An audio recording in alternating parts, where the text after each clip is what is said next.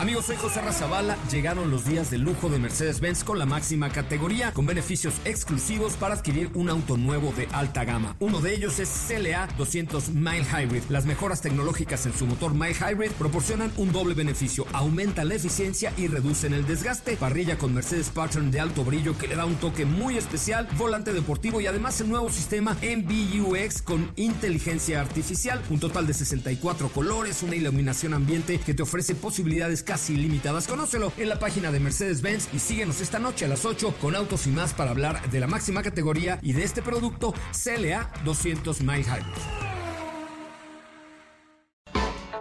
MBS Radio y el Dr. Zagal han dispuesto una generosa y elegante mesa para celebrar este banquete. ¡Pasen! Y sean bienvenidos a degustar los manjares de este menú, especialmente seleccionado para los paladares más exigentes. Esperamos que esta experiencia cultural les deje buen sabor de boca, aquí en MBS 102.5. ¿De qué trata la historia de Anastasia? ¿Cómo se descubrió el café? ¿Por qué inició la batalla de Troya? ¿Quiénes fueron los grandes cronistas de la conquista? ¿Qué tiene que ver Mahoma con el café? ¿Cuál es la verdadera historia de Anastasia? ¿Cuándo cayó la gran Tenochtitlán?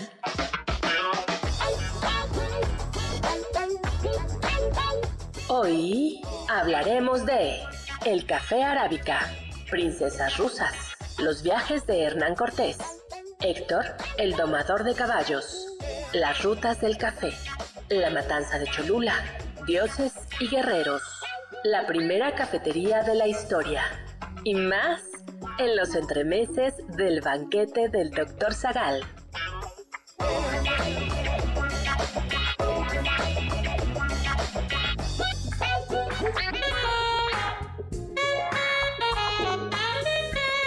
Estamos en París bebiendo un exquisito café con el libro de Bernal Díaz del Castillo en la mesa. Discutimos airadamente sobre el destino de la gran duquesa Anastasia. Fue asesinada por los bolcheviques y al final terminaremos platicando de la legendaria Troya. Bienvenidos a los entremeses del Dr. Zagal.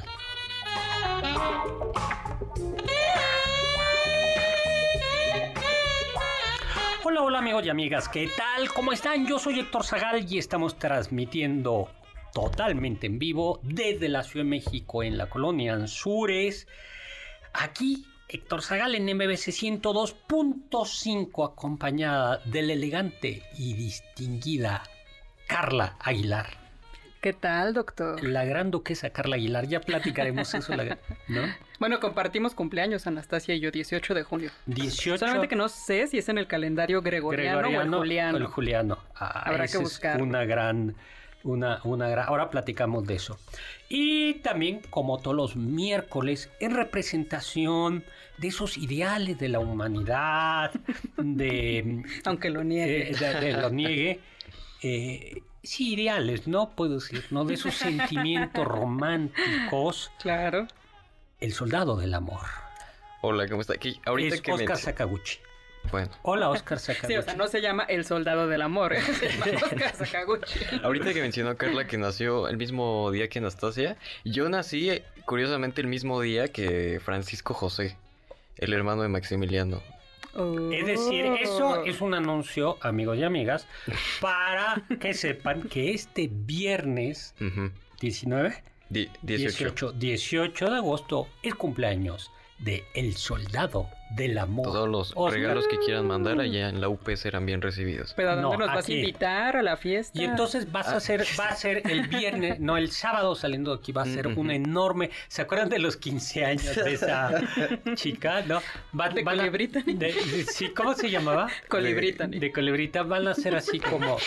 ¿Cuántos Ay, sí, cumpleaños? yo hago la edición del video. 19. Los 19 años, ¿no? Vengan, No. habrá fiesta, ¿no? Y Ya les estará. mandaremos la invitación Ay, digital. Oscar, Una chiva como los 15 años de Rubí. como los 15 años de Rubí.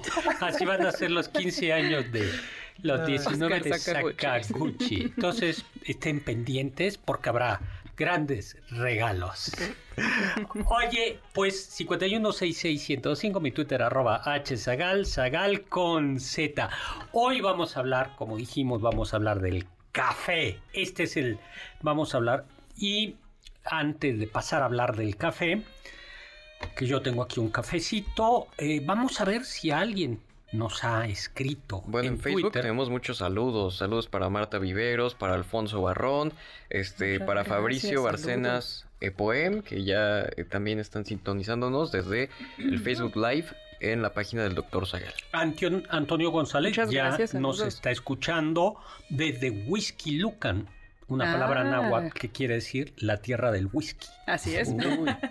Luego, ¿quién más está ya por ahí, no? Y tenemos, por supuesto, eh, bueno, a Iris y a Gaby que vinieron a saludarnos. Un súper saludo. Gracias. Y también a María Puc que estuvo por ahí. Y un saludo a Salvador Núñez que me lo encontré hace ratito en, eh, y me, nos saludamos, no, no tenía el gusto de conocerlos, de conocerlo personalmente. Pero les quiero contar algo, amigos y amigas del banquete MBC Radio. Autos y más regalará un auto nuevo, así como lo oyen. Autos y más regalará un auto nuevo. Escuchen el programa Autos y más todos los días de 8 a 9 de la noche en esta frecuencia para saber cómo se lo pueden ganar. A ver, Sakaguchi, a ver si tú escuchas el programa de Autos y más, a ver si te puedes conseguir ya el, un automóvil. Porque sí, para que puedas, a lo mejor eso es lo que te hace falta. Sí. Para el piloto del amor. El piloto del amor, ¿no? El café. ¿Te gusta el café, Carla? Me encanta el café, doctor. El café. Negro, además. Negro como la noche. Hay, hay, hay un dicho, a ver si lo siempre se me se me olvida, pero hay un dicho que dice que el café debe ser negro como la noche, ¿no? No, no, eh, caliente como el infierno, intenso como el pecado y dulce como el amor. ¿No? Yo creo que debe ser amargo, como el amor. Justo, yo también. sí. ¿Sí? bueno, ¿a ti te gusta el café, Sakaguchi?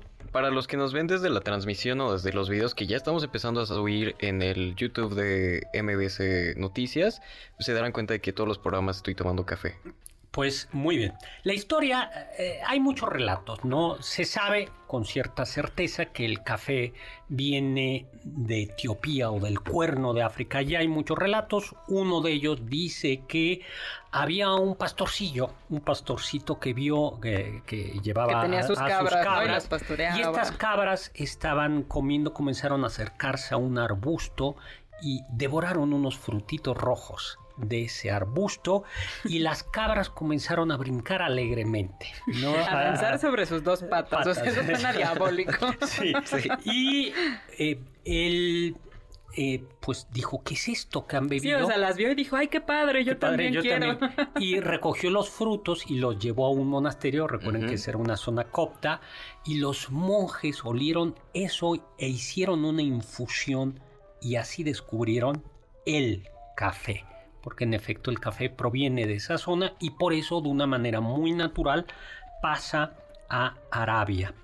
Eh, y de hecho hay un café que se llama Moca, porque Moca eh, era mm, eh, mm, un café que, que servía, que se llamaba, se llama hoy Moca, ¿no?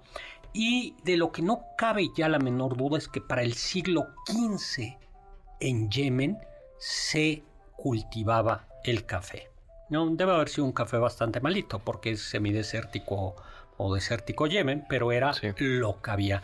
Y se sabe también eh, que Moca era un puerto principal en, la ruta que unía la Meca con el resto del mundo árabe. Y los árabes sabiendo lo que tenían, comenzaron a controlar la exportación del café, impidiendo que se exportaran granos fértiles. ¿Por qué? Porque si se exportaban los granos fértiles, pues ya perdían su negocio. Exactamente. Hay diversas leyendas de cómo el café llegó a Europa. Yo, a mí la que más me gusta es la de que fueron los turcos quienes en uno de los asedios, eh, asediando Viena, llevaron el café y al huir dejaron algunos granos que los curiosos austriacos pues exploraron y descubrieron que era maravilloso. Pero Oscar Sakaguchi se sacó, tiene por ahí otra, tú, Sí. tú- tú dices otra, ¿no? Eh, otra según- historia o otra- leyenda, otra versión de otra la versión de la Otro historia. dato de la historia. Oscar, Oscar Sakaguchi tiene otros datos. Otros datos. Según esto, en el siglo XV, eh, los holandeses son los que por ahí logran agarrar al, al café. Siglo XVII, ¿no? Dieci- sí, 17, 1600. Este, logran agarrar, eh, digamos que el fruto del café, pero el fruto fértil, que es sin que le quites las capas, y entonces ya lo empiezan a, comercializar en Europa. Eh, además, sirvió, según esto, como un puente para que pues fuera a más lugares de Asia, pero también para que llegara con Venecia, y Venecia ya pues lo exportara a toda Europa. Aunque yo defiendo la tesis de que llegó de eh, los turcos y que de Austria Francia y de Francia al resto del mundo. Pero el café y el, el café fue desplazando, bueno, algo bien importante es que el café, como otros frutos, era, en Europa no hay manera de que se dé café. ¿Y cómo llegó, cómo, cómo se abarató el café? ¿Cómo llegó el café a América? Uy, hay una historia muy intrigante detrás. Gabriel Mathieu Duclieu, un oficial de la Marina francesa que servía en Martinica, una colonia francesa en el siglo XVIII. Lleva un cafeto, un- la- plantita del Ajá. café, y la sube al barco. Usted diría, bueno, hoy creo que no puede llevar plantitas de un país a otro, ¿no? Sí, no, creo que está Eh, prohibido. Está, está prohibido. Bueno, en aquella época no estaba prohibido, pero era mucho más difícil. Y la sube al barquito. La mete en una caja de cristal para que la pueda dejar encubierta, para que le dé el sol, pero también para que el agua salada no pues la vaya a afectar. Y además el frío, porque Ajá. digo, ya cuando estás en la zona tropical el- no pasa nada, pero en el trayecto, la travesía pasa por zonas muy frías. Pero no solo eso, sino tuvo, había pleitos, dicen que, que hubo pleitos, en, bueno, eran, eran barcos muy chiquitos, hubo pleitos. No dice que le tocó de todo, piratas, tormentas, dentro del barco había un envidioso que le quiso pues sabotear el cafeto. Yo digo que deberían de hacer una película de La travesía de la travesía del el, cafeto. el héroe del café. Sí. Y tú sabes qué pasó, eh, cómo sobrevivió el café, pero ¿cuál es el momento más angustioso del café, Carla? ¿Del cafeto? No, doctor. Es, va el barco, pero hay algo peor que una tormenta, que es que no sople el viento. Claro, te quedas varado. Y entonces se quedaron varados, no se movía el barco, no hay agua. Y entonces comenzaron a racionar el agua. Y entonces, pues no hay agua para el café. Te toca media tacita de agua al día. Y este señor Gabriel Mathieu de Clieu, a quien tanto le debemos, heroicamente, eso sí es heroísmo, dijo, voy a compartir mi agua Con el cafeto. con el cafeto. Y entonces, un traguito para él, un traguito para, para él. Y finalmente llegó, señores y señoras, niños y niñas, señoritas y señoritos, llegó el café a Martinica y se dio. Y por eso eh, tenemos en América unos cafés magníficos, el, café colombiano, el café guatemalteco y el café mexicano. México tiene el de Veracruz, el de Claro. Chiapas y el de Oaxaca son magníficos, magníficos. ¿Cuál le gusta más? Em, el de Chiapas me gusta. Me- tú. el- Yo creo que el de Veracruz. Yo también el de Veracruz. sí. Ahora, yo soy mal bebedor de café porque me gusta más el café, más que ácido, amargo, que es el de robusta, que es el más corrientillo. Y nos vamos nada más diciéndoles que el café representaba la burguesía, la racionalidad, la ilustración, El capitalismo. y fue compitiendo y desplazando al chocolate. Vamos a otro entremés.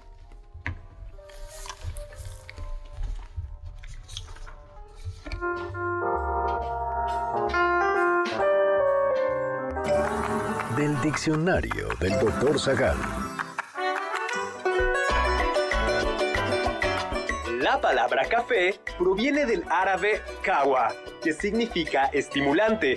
Del árabe, la palabra pasó al turco café, para después pasar al italiano café, y de ahí finalmente al español que conocemos.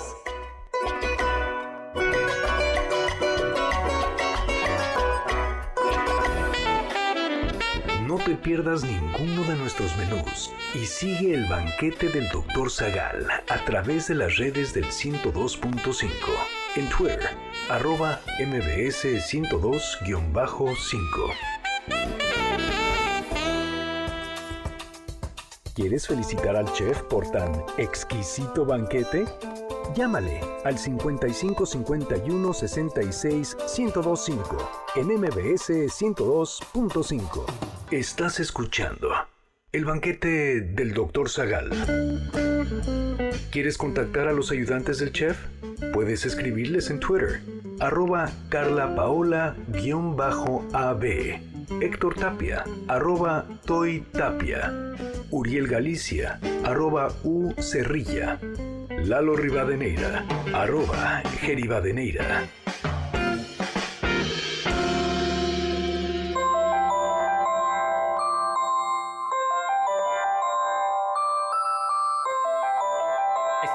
Regreso, soy Héctor Zagal, estamos en este banquete, los entremeses del banquete del doctor Zagal, como todos los miércoles, a las 10 de la noche, transmitiendo desde la Ciudad de México. Me acompaña Carla Aguilar y Oscar Sakaguchi, cuyo cumpleaños num- eh, eh, Número 19, 19. décimo nono es este viernes. Ya también cumple un año trabajando aquí. Ya cumples un año viniendo aquí, Wow. ¿no?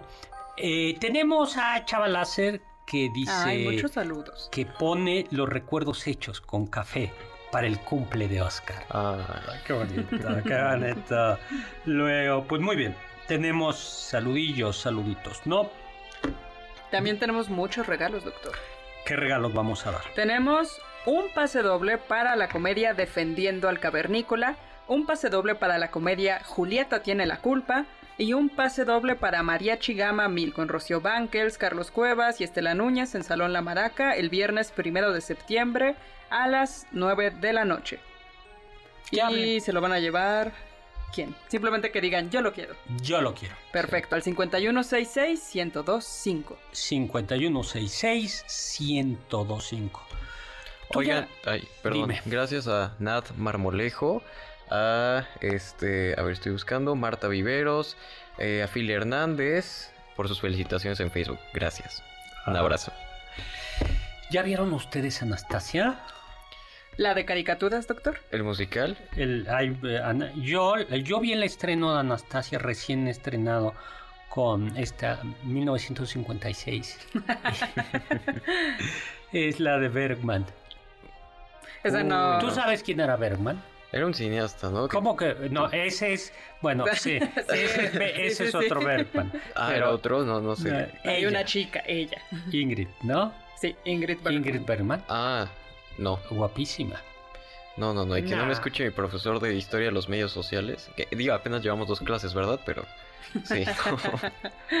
Pues sí, hay muchas versiones de Anastasia. De, ¿Y por qué es tan importante Anastasia, doctor? Porque bueno, está toda la familia Romanov, ¿no? Nicolás, la Zarina, las hermanas, el mismo príncipe, ¿no? Alexei. Olga, Tatiana, María, pero Anastasia nos llama la atención porque 1917.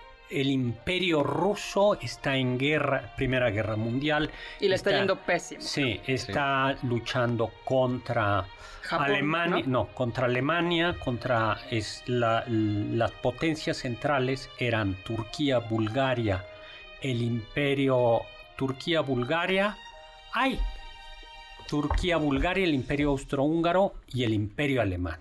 Y del otro lado está Inglaterra, Francia, Estados Unidos y el imperio ruso. La zarina era alemana, de origen alemán. Entonces el imperio ruso era una aristocracia, era una autocracia, era el zar de todas las Rusias, Nicolás II, era pues era el autócrata, tal cual. Eh, Rusia era un país con muchas riquezas y con muchos pobres y con una aristocracia verdaderamente que vivía de espaldas. Se dice que diariamente había un vagón, eh, eh, que un vagón que llegaba a San Petersburgo en el invierno lleno de flores que venían de la costa azul para los palacios. Alegrar el palacio. El palacio del zar, ¿no? Entonces era pues la, dinastía, eh, la dinastía Romanov, ¿no?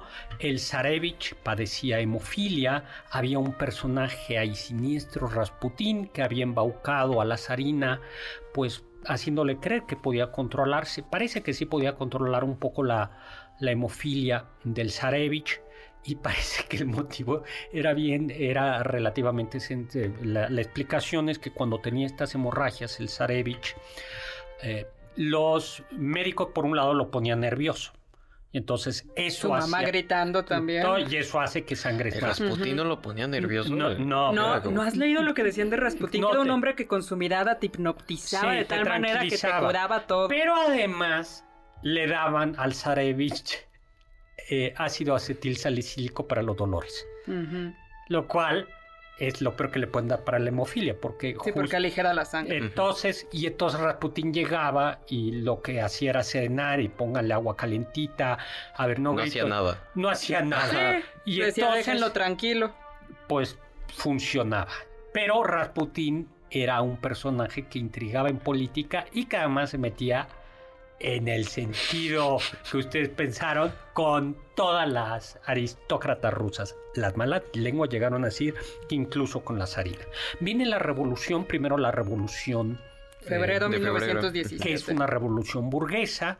El zar se eh, eh, no quiere una monarquía constitucional eh, y se desborda el acontecimiento. Viene la Revolución de Octubre, que es una revolución bolchevique, y ya desde la Revolución Blanca, la familia imperial eh, de los, la rusa es puesta en son, presos. los ingleses no los quieren recibir. En un primer momento parece que los rusos, los soviéticos dicen, bueno, si los reciben se los mandamos. Pero la familia inglesa, la corona dicen, no, pues siempre no, porque es mala reputación para nosotros. Y eran primos, el, rey de Inglaterra y el rey y el zar de Rusia eran primos. O sea, tú los ves y son realmente parecidos. Eso sale en The Crown, pero es, histórico. y los apresan y los van cambiando de casa, ¿no? los van moviendo, pero están apresados. Y parece que los, los bolcheviques temen que los contrarrevolucionarios rescaten a la familia del zar. Y mm, le dice, llega un telegrama de Lenin y le dicen a la familia del zar y al zar, bajen por favor al sótano que les vamos a tomar una fotografía. Y entonces los ponen con sus sillitas. Van todos bien vestidos. Bien vestidos. Y la sorpresa es que los van a fusilar y los, les leen los cargos. Sí, de repente les sacan la sentencia en vez de la cámara. Sí, y, los comienzan a matar. Pero las, las duquesas, las grandes duquesas, que eran las, las, hijas. del zar, no morían de balas. Y se dieron cuenta que en la ropa, el corsé, habían puesto... Habían cosido todas las joyas de la familia. Y... Rebotaban las balas. Exactamente, ya bayonetazos murieron. Y entonces corrió como quemaron los, los huesos y los, los, y los em, em, enterraron en el bosque porque lo que no quería Lenin era que se supiera que habían asesinado a... Sí, que habían masacrado de tal manera a toda la familia, a los sirvientes, a los hijos, a al zar. Porque no solo al zar, sino a los niños. Sí, hay que recordar, no, había que recordar que había sirvientes, o sea, no nada más fue la familia, fue los sirvientes que tenían con ellos. Eran tres, por lo visto, ¿no? al, al, niño, a todo mundo, dijeron, esto es mala reputación. No, y una masacre terrible, o sea, al niño creo que una bala en la cabeza también. A bayonetazos. a bayonetazos. Y entonces corrió, al no haber restos, corrió el, rumor de que Anastasia había sobrevivido. Y entonces muchos aristócratas rusos alcanzaron a huir a París, entre ellos la madre del zar, la, no me acuerdo cómo se llamaba la, gran duquesa, eh, entre ellos la, la madre del zar. Y y comenzaron a aparecer y como nadie sabía si realmente había muerto porque no estaban los cuerpos, pues de ahí se agarraban muchas personas para decir yo soy la gran duquesa Anastasia. Y llegaban con la con la gran duquesa, con la madre ¿Era zar. ¿La quemar de Dinamarca? Sí, era decirle yo soy Tu lo que- nieta. tu nieta. Y entonces corrió el rumor, el rumor, el rumor, el rumor. Sí, y ahí- yo veo var- varias impostoras a lo largo de y la que historia. sabían, y, y- pero no sabían la palabra secreta. No, no, no se sabe. Y esa bonita historia, bueno, esa historia eh, la pueden ver en varias de las películas. Medio pero, modificada, ¿no? Sí, Sí. porque bueno, Rasputin termina siendo el diablo. Sí, o sea, Una quitas la, esas. quitas la ineptitud de Nicolás II por un hechizo de Rasputin. Sí, pero sí, no, Nicolás II era bastante inepto. Pero tristemente cuando se descubrieron los restos de la familia Romanov y como si hay resto, como Sí. si hay DNA, ADN de la familia Romanov, fue justo con Putin que En el 2009, eh, según un estudio publicado en la revista Public Library of Science, eh, un grupo de expertos justo reunieron pruebas de ADN y determinaron que nadie había escapado. exactamente, porque Sí, se que ahí sabían estaba tanto lo- Olga, Tatiana lo- María, el zar Lazarina, Alexei, Anastasia claramente y cuatro sirvientes. y sus restos están fueron enterrados y son considerados mártires por la Iglesia ortodoxa Así rusa. es. Pues temo decirles, amigos y amigas, que no, que la no, gran no duquesa- sobrevivió Anastasia. Algo interesante, doctor, es que a ella quizás le debemos esta moda posmoderna de las selfies. Porque de ella se conserva con una Kodak Brownie de las primeras, si no es que la primera selfie de la historia, y es Anastasia con la Kodak Brownie frente a un espejo tomándose fotos. La foto es de 1913. Wow. Entonces, los millennials podemos sentirnos similares a Anastasia en esta onda adolescente de tomarnos fotos y autorretratos todo el tiempo. Pues temo Gracias, decirles Anastasia. que Anastasia no sobrevivió. Hay esta serie de Era el gran Netflix- misterio del siglo XX, doctor. Pues no, la ciencia es todo menos romántica. La ciencia puede prevenir el COVID, pero te quita el romanticismo. ¿Tú qué prefieres? Bueno, ¿Ciencia? previno de que... Bueno, no, no, sí le sacó dinero a algunas. ¿Mandé? algunas hipo- hipostadas sí le sacaron dinero a algunas personas, pero... La ciencia también puede prevenir que un familiar que dice ser tu familiar pues no te saque dinero. Exactamente, no. Entonces, gracias a las pruebas de ADN. Pues para que veas cómo la ciencia mata esos Las ilusiones. las Bueno. ilusiones, los mitos. Pues la gran es, es una es una gran es una gran historia. Y lo que sí es cierto es que hay herederos. Acaba de morir la heredera de la corona de la corona rusa, de la corona del Imperio Ruso hace poquito y sigue la línea porque se salvaron. Y se sabe que París se llenó de aristócratas rusos, pero la mitad, muchos de ellos ya empobrecidos. Como tiempo después, como después de la Revolución Francesa pasó, que huyeron muchos eh, aristócratas franceses a París, a Inglaterra, pero pues iban sin, sin dinero. Y dicen que justo esto es lo que puso de moda, aunque ya, ya estaba la moda del caviar, pero lo que catapultó el caviar en, en Francia fueron los aristócratas rusos. Mm. Claro, el gusto de los rusos De que demandaban, ¿no? Tráiganme caviar. caviar y champaña. Pues sí, por eso, este... Sí, digo, sí es muy romántico, pero dice, lo, lo- lo- o sea, vi- vivían de espaldas. al- o sea, cuando ves las condiciones de los campesinos, las condiciones de la guerra, porque murieron miles y miles de soldados rusos. Claro, ni una sí. victoria y simplemente seguían mandando y mandando y despilfarrando en otras cosas menos en el ejército. Exacto. Era un ejército muy malo, muy mal. pero que funcionaba porque eran un montón de Y soldados. que además Exacto. tampoco, Pero no les invertían tampoco nada. se Ajá. sabía muy bien, muy bien por qué estaban luchando, porque estaban luchando por un conjunto de alianzas, una cosa como muy complicada, ¿no? Eh, entonces decías, ¿qué sentido tiene esta, esta guerra? Vean Sí. la serie Los, Los últimos los Ares, últimos ¿no? Ares. Es una gran serie, creo que está muy bien Documentada. Yo creo que sí. Pues nos vamos ahora al corte para regresar a la legendaria y mítica ciudad de Troya. Los sabios dicen.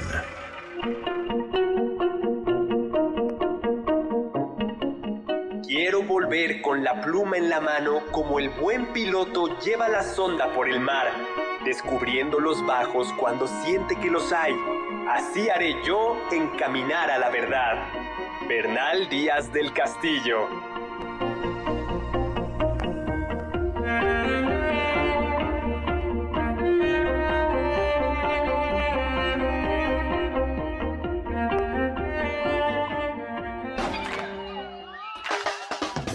¿Faltaste alguno de nuestros banquetes? ¿Quieres volver a degustar algún platillo? Escucha el podcast en mbsnoticias.com. MBS 102.5. ¿Tienen algún comentario? Pueden contactar al chef principal, el Dr. Zagal, en Twitter, arroba hzagal. Sigue el banquete del Dr. Zagal a través de las redes del 102.5 en facebook.com diagonal mbs 102.5.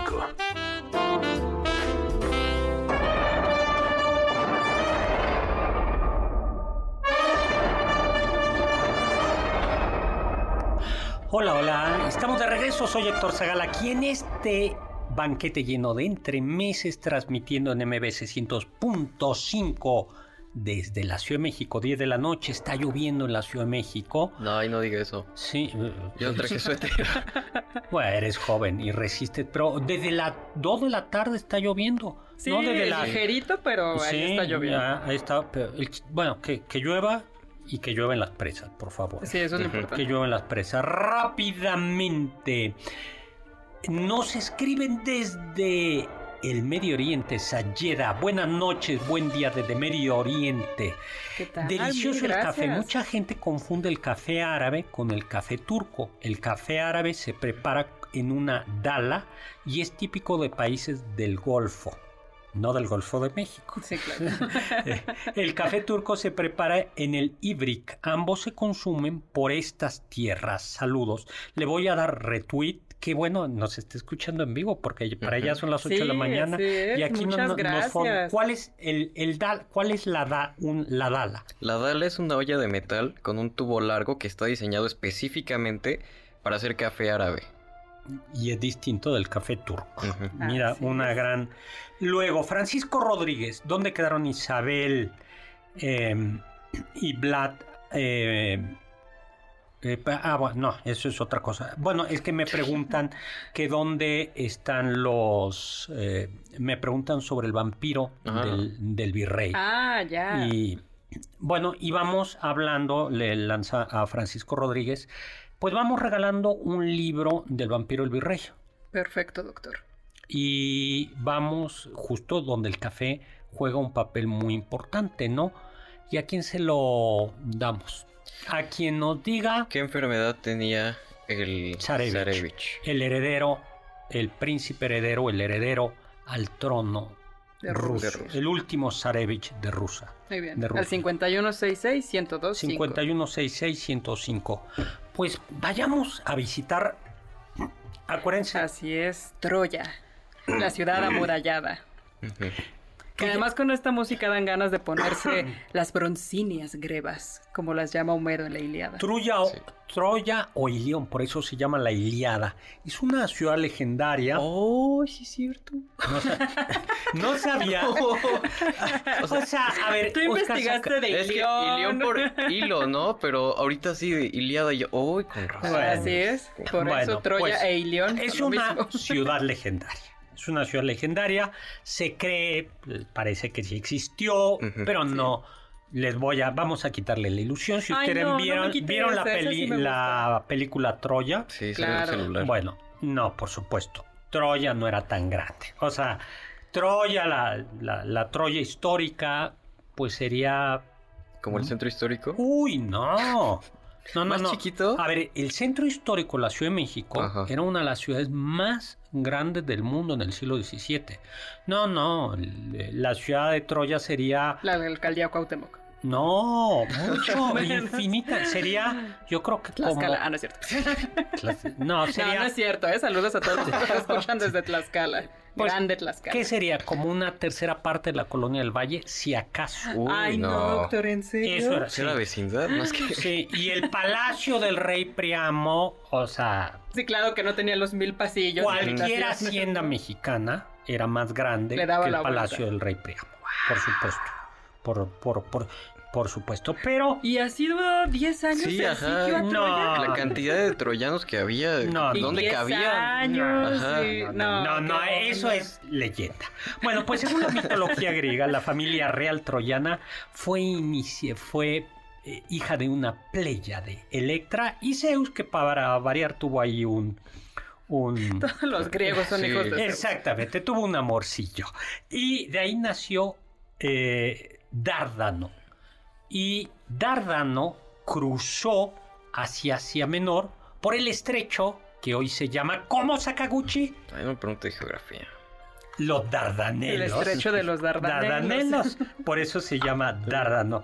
Eh, y pues eh, ahí eh, conoció a Teucro, que lo trató con respeto. Tanto que le presentó a su hija. Ta- eh, Escucha, ¿no? Y pues justo Dárdano y Batia, hija de Teucro, fundaron Dardania. Tras la muerte de Dárdano, el reino pasó a Tros. Eh, y Zeus raptó, por cierto, a uno de sus hijos. Eh, ya hemos platicado de eso. ¿no? Porque- Aganímedes. Aganímedes, ¿no? Ganímedes. Que eh, ya sabemos que Zeus era de... Ojo eh, alegre. No le hacía el feo a nada. Ah, nada, no, entonces Ajá. dijo, qué chico tan guapo. Y Quiero hacerlo mi copero. exactamente, y ya sí, platicamos la historia, ¿no? Sí, la es- volvemos a iba a decir, es platicar. bonita, pero no es Eh, bueno, Allá en el Olimpo se habían quedado sin copera. Y de repente. no había copera. Pero entonces, él, Sí, entonces, no iba a reemplazar a entonces, nadie. Zeus dijo, este príncipe Está guapo y se Está convirtió guapetón. en un águila y bajó el águila. ¡Yii! Eh, un águila mansita y entonces Ganímedes le hizo cariñitos Dijo, "Ay, al águila águila". y se la llevó. Y se llevó a Ganímedes y lo hizo su amante. Que, que es un maldito Zeus, porque a todas las mujeres las abandona. Pero a Ganímedes dijo, No, lo protegió, se lo llevó con él sí. y me lo respetan. le dio la inmortalidad y la eterna juventud Uy, no. y se lo presentó a Hera y le dijo, mira, Hera, mi querida esposa, te presento aquí a mi... Pues es como medio chichivo, ¿no? El Sí. tal Ganímedes, ¿no? Premio castigo. Eh, Sí, y, y le digo, Ah, pues qué te, te- te presento aquí al, al Ganímedes que nos va a atender. Pues igual y se lo prestaban, ¿no? Eh, y- También no. cuando yo no esté. Yo no creo, ¿no? Porque era, era muy Sí, celoso no, pero a todas, o Ay. sea, Zeus las abandonaba a la Sí. ira de Hera, que las perseguía hasta los límites de la entonces, tierra. pues a Ganímedes no le puso, pudo hacer nada, pero Hera dijo, ah, pues sí, pues a Troya, a los descendientes de, de, de Tros, por a los parientes de Ganímedes, Sí, me serán mis enemigos, con sí, ella. por Pero siempre. bueno, eh, pues muy bien. Pero el, el caso es que Zeus quería a, a esa ciudad y había una escultura, la escultura de Palladio, y dijo, mientras Palladio esté esa escultura ahí, Troya eh, nunca caerá. nunca será, será inexpugnable, siempre será. Pero bueno, ya conocemos un poco la historia, ¿no? Pues uno de los, el último rey de Troya, Priamo, tenía un hijo que se llamaba París. París. Y convertí- cometió un terrible delito, porque los griegos eran unos pelafustanes, pero la gran virtud era, o el gran valor, era la hospitalidad. La hospitalidad. Entonces, Sí, si te abro las puertas de mi casa, respétame. entonces Paris va a visitar a Menelao, que estaba casado con la mujer más hermosa del universo griego y del mundo mundial, que era Helena, y dijo, a mí me la prometieron. Y entonces la rapta y llega, papá, papá, papá, tengo novia. Ahí vienen los saqueos. Ay, qué, qué guapa muchacha, ¿cómo te llamas? Elena. Oye, pero no estabas casada. Este, sí. París. ¿Y qué pasa? Sí, París, ¿qué has hecho? y, y viene por ellos. Y ya sabemos, pues, lo que pasó con la ciudad de Troya, ¿no? Cuyos mu- muros eran supuestamente inexpugnables. Y por eso cayó por las artimañas de Odiseo, que es el caballo de Troya. Nos vamos a un corte. Escuché que... En 2020, Brasil fue el mayor productor de café en el mundo. Esto pues produjo más de 69 millones de bolsas de 60 kilogramos cada una. Después le siguieron Vietnam, especializado en el café robusta, Colombia con el café arábica, Indonesia, Etiopía, Honduras, India, Uganda, México y Perú.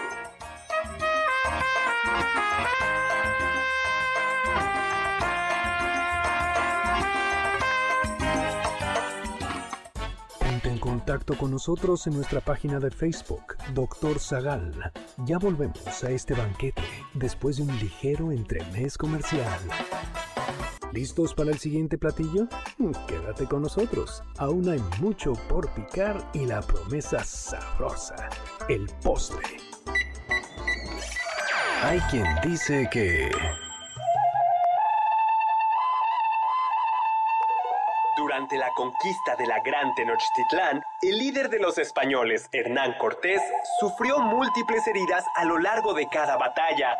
Una de las más famosas es la que sufrió sobre su mano izquierda durante la Noche Triste, misma que le hizo no poder volver a utilizar dos de sus dedos sin llegar a perderlos.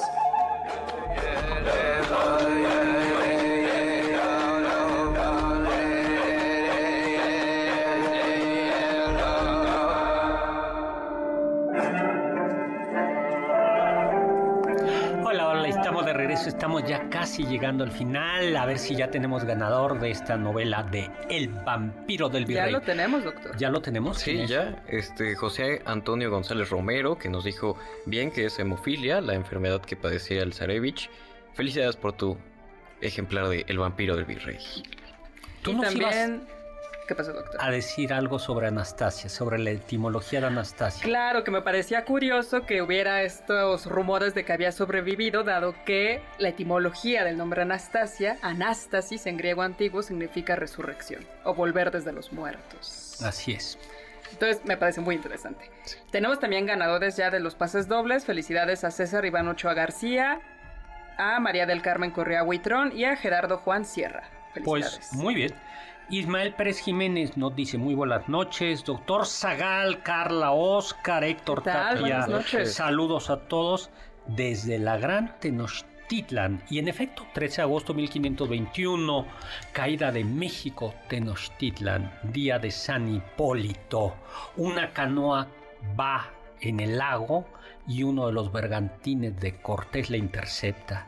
La sorpresa es que ahí va el Tlatoani Cuauhtémoc, su familia, sus allegados y algunos de los restos del tesoro de México, Tenochtitlan. Por eso cayó ese día y vamos a hablar, por eso se nos ocurrió de un libro, y siempre hablamos en el cuarto bloque de libros y ahora decidimos hablar de la historia verdadera de la conquista de la Nueva España. Y vamos a preguntarle a alguien que haya terminado recientemente la preparatoria. eh, ¿Tú leíste la historia verdadera de la conquista de la Nueva España o las cartas de relación de Hernán Cortés? La historia verdadera de la conquista de la Nueva España. ¿Completa? No, obviamente no. Mm, Es Algunas partes. Hice una- un estudio sobre el taco, Un el nacimiento del taco. Bueno, un estudio para un ensayo del doctor Zagal. El nacimiento... A Hay ver, que matizar. a ver, rápidamente dilo y entramos a hablar. ¿Por Ah, qué? bueno, después de que pues derriban la, la Gran Tenochtitlán, los españoles se ponen a celebrar en Coyoacán de una manera pues muy eh, salvaje, ¿no? Comen aquí, comen allá. Eh, y entre tanto, pues tenían carne de cerdo, pero no tenían pan porque aquí no había trigo. Entonces... Había llegado cerdo, pero no había, sí, y había llegado cerdo, ellos trajeron pues, la carne. eh, y los tlaxcaltecas les dijeron, oye, pues no hay pan, pero hay tortillas. Y entonces las juntaron y nacieron los primeros tacos de carne. Y históricamente, amigos y amigas, los tacos de carnitas se toman con vino. Es cierto, así lo Mm, relatan, que tomaron Exactamente. vino. Había vino porque había Sí. llegado, No había, era cerveza, habían no llevado, era llegado vino, había llegado vino. Entonces, por favor, No fue pulque, no fue nada. de eso, exactamente, no vino. fue tacos de carnitas con vino tinto. Habría Bueno, que probar esa combinación. Ah, yo sí, yo tomo vino tinto con todo. ¿Verdad, el del Castillo? Sí, a ver, yo hay una taquería cuyo nombre no voy a decir, pero que, que lo que me gusta, pero aquí les va a dar horror, pero es que hay vino, eh, tú pides un vaso de vino Sí, y te comes tus taquitos y tus ya. Ah, o sea, a- eh, soy tradicional, no como ustedes, no como estos hipsters que toman cerveza con, Pues es que, ¿con qué otra cosa? Con, con vino. vino. Todavía un refresco, se lo entiendo. No, pero- del Castillo, ¿quién fue? bien. Fue un conquistador español que estuvo presente en las primeras dos expediciones. Hay que recordar que la de Cortés no fue la primera, que se hicieron en este y Francisco Hernández de Córdoba, 1517, Juan de Grijalva, 1518 y Hernán Cortés, 1519. Exactamente, ¿no? Y se sabe que ya Moctezuma tenía idea y coleccionaba algunos de los objetos que se habían de los naufragios rescatados. O sea, no, no es que llegaran de la nada, ellos ya sabían que... Sí, que había una amenaza acercándose. Allá, y por eso, entre otras cosas, inmediatamente le llegaron con el, con el chisme, ¿no? Bueno, según los historiadores, eh, eh, Bernal Díaz del Castillo nació, lo recuerdo como si fuese ayer, en 1495. Así como el joven Sakaguchi, tampoco Bernal Díaz del Castillo fue demasiado estudioso, aplicado. Pero sí sabía pues que escribía bien y sabía que era más o menos ducho para las armas. ¿Qué redacción prefiere, doctor? ¿La de Hernán Cortés o la de Bernal La de Bernal Díaz del Totalmente, sí, ¿verdad? sí, Hernán Cortés, eh, o sea, eh, a ver, es muy interesante lo que cuenta, pero es una mezcla, me van a matar algunos, pero como de abogado y periodista. Justo, un abogado, un abogado de hace 500 años, o sea, eh, caray. Y, claro, quería quedar bien con el, con, el, con el, con Carlos Ese es un punto para que lean a Bernal Díaz del Castillo. Bueno, pues ambas se, se entrelazan. Se dice, aunque algunos lo cuestionan, que él ya estaba eh, le había tocado un terrenito allá por Santiago de los Caballeros en Guatemala y llega a sus manos el libro Historia General de las Indias, escrito por un capellán de Cortés, Francisco López de Gómara. Pero había un pequeño detalle en Gómara y es que Gómara jamás estuvo en México. Y jamás estuvo en la novela. Y entonces Bernal Díaz del Castillo escribe este libro y la tradición lo que dice, y ya nos vamos, tratando de mostrar cómo fue verdaderamente la conquista y el papel de los soldados y no solo los capitanes. Aunque aún así es una lectora, es una interpretación ficticia, porque como siempre decimos, los grandes conquistadores fueron los las caltecas. Nos tenemos que ir, ya se nos acabó el tiempo. Muchísimas gracias a, en cabina a Carla Aguilar, a Oscar Sakaguchi, cápsulas Carmen Cruz Larios y Héctor Tapia en controles al ingeniero Héctor Zavala, muchísimas gracias. En video a Nelson Albornoz, producción, Juan Carlos Castillo, Carla Aguilar, Oscar Sakaguchi y gracias a Kant porque nos dijo aquello de Sapre Aude, atrévete a saber. Confiamos que este banquete ha sido un deleite gourmet y cultural. Gracias por escucharnos y nos esperamos el próximo sábado con una deliciosa receta que seguro será de su agrado. MBS 52.5